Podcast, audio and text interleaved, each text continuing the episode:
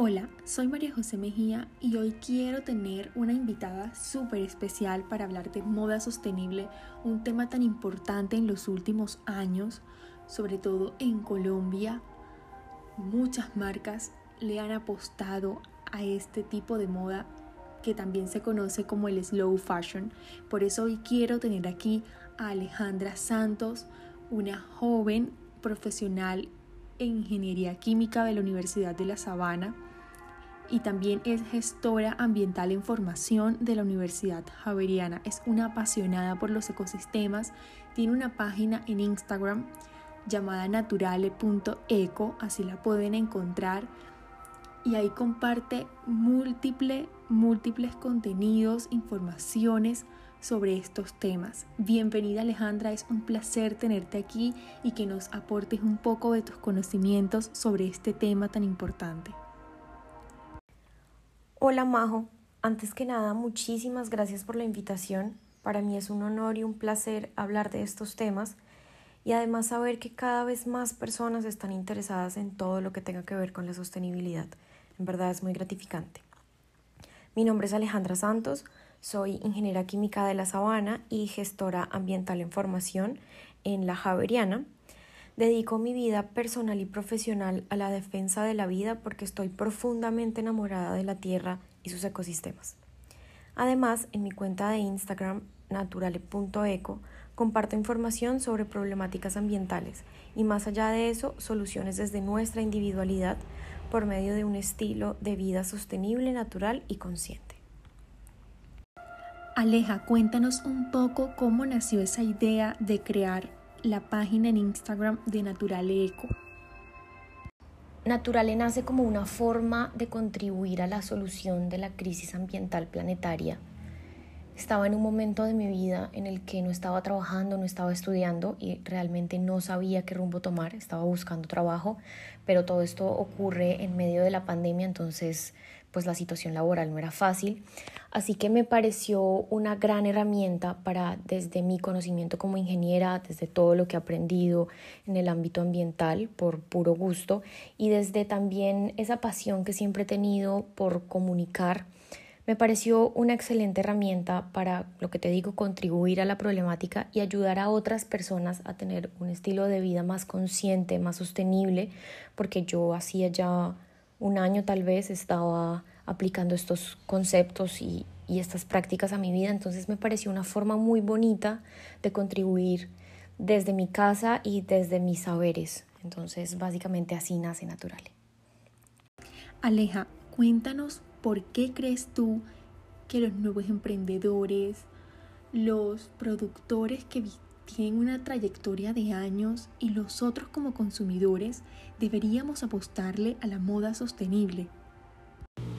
Creo que la pregunta debería ser por qué no apostarle a la moda sostenible. Te voy a contar a grandes rasgos cuáles son todas las problemáticas que engloba la industria de la moda convencional. Y es que es la segunda más contaminante de todo el mundo. Un 20% de las aguas residuales globales son generadas por la industria de la moda que además son altamente tóxicas y no les hacen tratamiento alguno. Para hacer un par de jeans son necesarios 7.000 litros de agua y para una camiseta 3.000 litros. Así que finalmente se utilizan unos 93 mil millones de metros cúbicos de agua al año. Esto es suficiente para satisfacer las necesidades de 5 mil millones de personas. Entonces, respecto a la huella hídrica de la industria de la moda, es enorme. Por otro lado, el 10% de las emisiones globales de carbono son causadas por esta industria, como te dije es la segunda más contaminante, y en el tema de residuos no se queda atrás. El equivalente de un camión de basura de textiles se desecha al agua cada minuto en el mundo. Aún peor, estas fibras, que son en su mayoría sintéticas, como el poliéster, por ejemplo, son fibras de plástico que no son biodegradables, generan una cantidad enorme de microplásticos y además pueden tardar hasta 200 años en descomponerse. Con eso tenemos un panorama terrible en el que el 35% de la contaminación plástica marina proviene de la industria textil. Entonces, creo que ahí vamos entendiendo por qué la importancia de la moda sostenible. Y hasta ahora solo te hablé de los, de los términos ambientales. En el aspecto social también es una problemática muy grande porque incluso se ha usado el término trabajo de esclavos para describir las condiciones de la industria textil en Asia. Es, es un panorama muy desalentador. A las personas que trabajan en esta industria normalmente se les obliga a trabajar de 14 a 16 horas al día, 7 días de la semana. Con eso tenemos un total de 96 horas a la semana, eso es el doble o más de lo que trabaja un, un trabajador normal. Además, los salarios bases son tan, pero tan bajos que ellos no pueden permitirse rechazar estas horas extra. Por último, trabajan en edificios con pésimas condiciones, sin ventilación, respirando sustancias tóxicas, inhalando polvo de fibra y, tras del hecho, lidiando con abusos verbales y físicos. Y como para rematar toda la historia, la explotación infantil es muy común en esta industria. Nada más en India, unas 120.000 niñas trabajan para la industria textil. Y ya como para, para concluir esta pregunta, todo esto es consecuencia del fast fashion, que para los que no han escuchado el término es ropa barata, que prácticamente es para usar y tirar y que es producida en masa, en cantidades enormes. Pues estas marcas sacan innumerables colecciones al año, entonces nos hacen sentir constantemente pasados de moda y nos empujan a seguir y seguir consumiendo. Imagínate, cada año se producen 80 mil millones de prendas eso es un 400% más ropa que hace 20 años. Y lo peor es que cada prenda la usamos un promedio de 7 veces. Entonces, digamos que la moda sostenible es la mejor solución a toda esta problemática de la que te estoy hablando y por eso debemos apostarle, para hacerle frente a todas estas problemáticas ambientales y sociales que se engloban en la moda convencional. Sí, es que si sacamos cuenta de cuántos recursos se utilizan en cada prenda que como consumidor compramos y usamos a diario, nos asombramos. Es que es alarmante la cantidad de agua, de luz que se gasta en la producción de cada prenda. Y a pesar de que es algo que está cogiendo eh, mucha fuerza, no solamente en Colombia, sino también en otros países, el tema de la moda sostenible, creo que a la gran cantidad de la población le va a costar de pronto empezar a, comprarla, a consumirla, porque venimos acostumbrados a una moda rápida, a la inmediatez, a la moda convencional, como también se le conoce eh, como fast fashion. Pero por esto quiero preguntarte, ¿cómo ves a futuro? ¿Cómo ves en los próximos años el tema de la moda sostenible? Bueno, te cuento que afortunadamente y para nuestro alivio, la industria de la moda sostenible tiene un panorama muy alentador para los próximos cinco años. En este momento ya existen muchas iniciativas de mm, tiendas de segunda, por ejemplo, de tiendas de slow fashion, que sería lo opuesto del fast fashion, que rechazan todo este modelo de consumo frenético y extractivista y que le apuestan a lo local, a las fibras naturales, a la justicia social que le apuestan a lo básico, a lo que no pasa de moda y a lo que realmente necesitamos. Entonces, como te digo, es un alivio saber que ya existen muchas marcas de este tipo, algunas otras que además le apuestan a la circularidad y que utilizan fibras de materiales reciclados, como por ejemplo botellas de plástico o mallas recogidas del mar. Entonces, para mí este es un panorama muy alentador porque ya existen muchas iniciativas, muchas tiendas y muy seguramente van a seguir existiendo y se van a crear muchísimas más porque estamos frente a un consumidor más exigente y más consciente de todas estas problemáticas ambientales y sociales que engloban la industria de la moda convencional. Entonces, nada más como una respuesta a esta nueva demanda de, del consumidor consciente, van a seguir surgiendo estas iniciativas. Entonces, como te digo, es una industria en crecimiento. En Colombia ya se está generando una, una explosión de moda sostenible. Entonces, es realmente una fortuna. Según tu conocimiento, eh, según tu experiencia, ¿qué crees que sea lo más difícil de implementar este tipo de moda? Considero que lo más difícil de la moda sostenible es tal vez competir contra los precios de la industria de la moda convencional, que al tener estándares ambientales y sociales tan bajos, tiene unos costos operativos muy reducidos y por tanto puede ofrecer prendas muy baratas a un consumidor que muchas veces esto es lo que busca, economía. Entonces, estas nuevas iniciativas de moda sostenible que le apuestan a las fibras naturales, a los salarios justos, a una cadena de valor mucho más responsable ambiental y socialmente hablando, tienen que vender sus prendas a un costo mucho mayor porque invierten mucho más en su cadena productiva. Entonces, esto es lo más difícil, competir contra los precios y además educar a un consumidor que está acostumbrado a la ropa barata, educarlo para pensar más en los beneficios ambientales y sociales de su ropa, en quién hizo su ropa, más allá del costo económico a su bolsillo que pudiera tener. Además, el mostrar que la calidad es mucho más importante que la cantidad, que con lo que te compras una camiseta en una tienda de slow fashion, sí, tal vez te puedes comprar 10 en una de fast fashion, pero no te va a durar más de 3 años. Entonces, considero que esta es la parte más difícil de la moda sostenible. Sí, eso es algo complicado porque el consumidor al momento de, querer acceder a este tipo de prenda empieza a hacer comparaciones y ya esto lo lleva a, a consumir más la, la, moda rápida, la fast fashion, que es a la que venimos acostumbrados desde que nacemos. Pero seguramente también es la falta de conciencia, la falta de información y, de conocer sobre este tema. Eh, yo te quería preguntar, porque seguramente muchos de las personas, muchas de las personas que, que escuchen este, este podcast preguntarán, pero ¿cómo es este proceso? ¿Cómo lo hacen? ¿Con qué materiales? ¿Cómo lo reciclan?